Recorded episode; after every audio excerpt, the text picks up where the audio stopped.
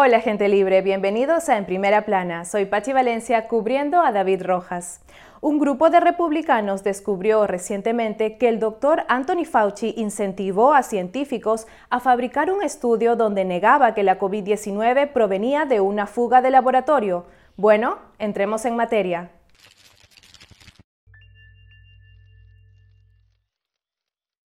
Un comité de la Cámara, liderado por republicanos, dijo que descubrió nuevas pruebas en un email que sugieren que Fauci impulsó la redacción de un estudio de origen proximal para poder refutar la teoría sobre la fuga de la COVID en un laboratorio.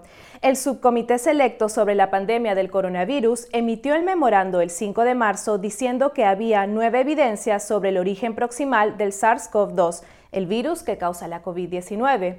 El memorando detalla que hubo una conferencia telefónica el 1 de febrero de 2020 entre el exdirector de los Institutos Nacionales de Salud, el doctor Francis Collins, el exdirector del Instituto Nacional de Alergias y Enfermedades Infecciosas, el doctor Anthony Fauci, y al menos otros 11 científicos. La reunión se dio casi una semana después de que se confirmara el primer caso de COVID-19 en los Estados Unidos. En esa llamada, Collins, Fauci y los otros científicos fueron advertidos sobre la posibilidad de que el virus se haya filtrado de un laboratorio en Wuhan, China, a finales de 2019. Y tres días después de esta llamada, Cuatro participantes de la reunión emitieron un estudio llamado El origen proximal del SARS-CoV-2 y enviaron un borrador a Collins y Fauci, según el memorando que publicó el subcomité. Ambos funcionarios estuvieron autorizados a editar y aprobar dicho documento. Sin embargo, el memo afirma que dos meses después, Collins le envió un correo electrónico a Fauci y expresó consternación porque el origen proximal que vieron antes de la publicación y tuvieron la oportunidad de editar no aplastó la hipótesis de la fuga de laboratorio y preguntó si los institutos nacionales de salud podían hacer más para descartar la hipótesis de la fuga de laboratorio. Citando emails internos, el comité afirmó que Fauci impulsó al doctor Christian Andersen de Scripps Research a escribir el estudio de origen proximal y que el objetivo era refutar cualquier teoría de fuga de laboratorio. En agosto de 2021, Scripps envió una carta a los investigadores republicanos de la Cámara y dijo que el doctor Fauci no intentó influir en su trabajo, pero los legisladores dijeron que ambas declaraciones no parecen estar respaldadas por la evidencia disponible. El resumen del estudio sobre origen proximal sugirió que el virus pudo haber surgido a través de los pangolines de Malasia porque contienen coronavirus similares al SARS-CoV. El estudio dice que la presencia en los pangolines de un dominio de unión al receptor de un virus muy similar al del SARS-CoV-2 significa que podemos inferir que probablemente también estaba en el virus que saltó a los humanos.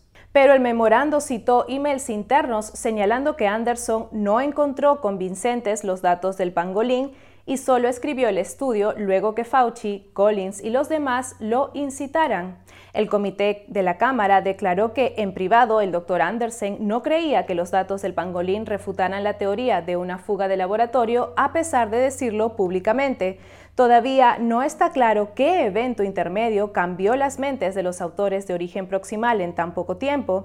Según esta nueva evidencia, los datos de pangolín no fueron el factor convincente. Hasta el día de hoy, el único evento intermedio conocido fue la conferencia telefónica del 1 de febrero con el doctor Fauci.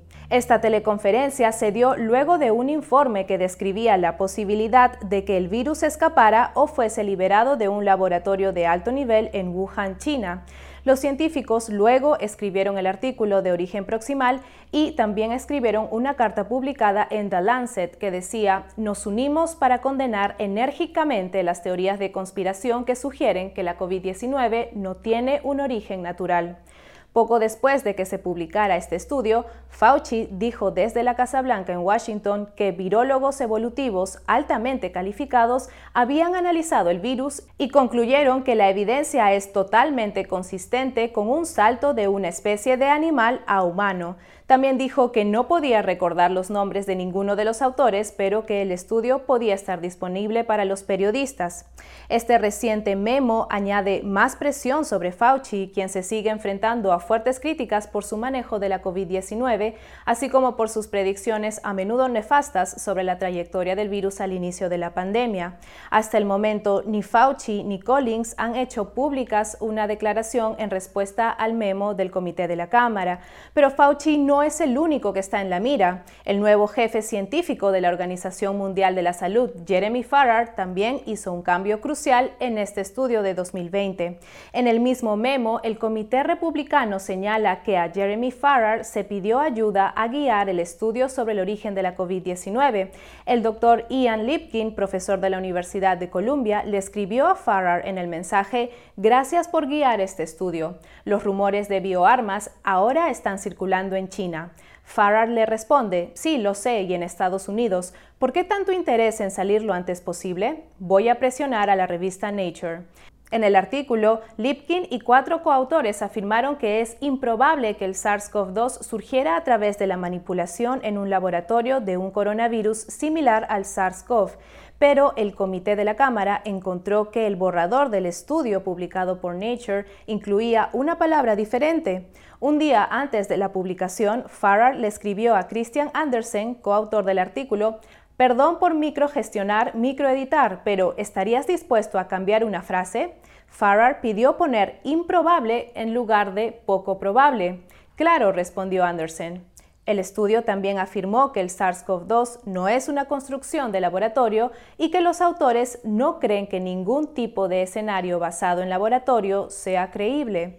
El Comité de Republicanos dijo que esta evidencia sugiere que el doctor Farrar estuvo más involucrado en la redacción y publicación del origen proximal de lo que se sabía anteriormente y posiblemente debió haber sido acreditado o reconocido por esta participación. Cuando se le pidió un comentario de Farrar, la OMS le dijo a The Epoch Times por correo electrónico que aún no ha comenzado en su nuevo puesto. Este científico británico estaba en el momento de los mensajes al frente de Wellcome Trust, que controla millones de dólares en financiación para la investigación en el Reino Unido. La OMS anunció el 13 de diciembre de 2022 que Farrar sería el próximo nuevo jefe científico y que comenzaría en el segundo trimestre de 2023. Wellcome Trust tampoco respondió a una solicitud de comentarios.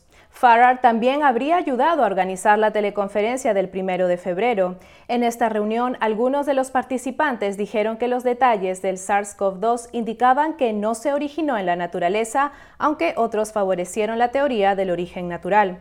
Anderson estaba entre los primeros y escribió que algunas de las características potencialmente parecen diseñadas. Farrar figuraba como coautor de la carta, pero no figuraba como coautor ni colaborador del artículo. Fauci tampoco. Desde entonces, algunos científicos han suavizado su postura contra la teoría de la fuga de laboratorio, ya que pasa más tiempo sin que se identifique un animal huésped que respalde la teoría de origen natural. Farrar le dijo a The Epoch Times en 2021 que la mejor evidencia científica disponible hasta la fecha respaldaba un origen natural, pero admitió que hay otras posibilidades que no se pueden descartar por completo y mantener una mente abierta es fundamental. El doctor Peter Pallis, un microbiólogo estadounidense que firmó la carta de Lancet, dijo que apoyaba una investigación sobre el origen del virus. Este nuevo subcomité de la Cámara prometió investigar este asunto luego que los demócratas lo ignoraran en el Congreso anterior. Y al igual que la comunidad científica, las entidades de inteligencia en los Estados Unidos siguen divididas sobre el asunto, pero varios dicen que la evidencia apoya la teoría de la fuga de laboratorio. Eso incluye al FBI, como lo vimos en el programa del viernes pasado. Y bueno, este ha sido nuestro episodio de hoy. Gracias por sintonizarnos. Si le gusta en primera plana, por favor no olvide darle me gusta, suscribirse y compartir este video con sus amigos y familia porque todo el mundo merece conocer los hechos. Una vez más, gracias por sintonizarnos y nos vemos mañana. Soy Pachi Valencia cubriendo a David Rojas. Buenas noches.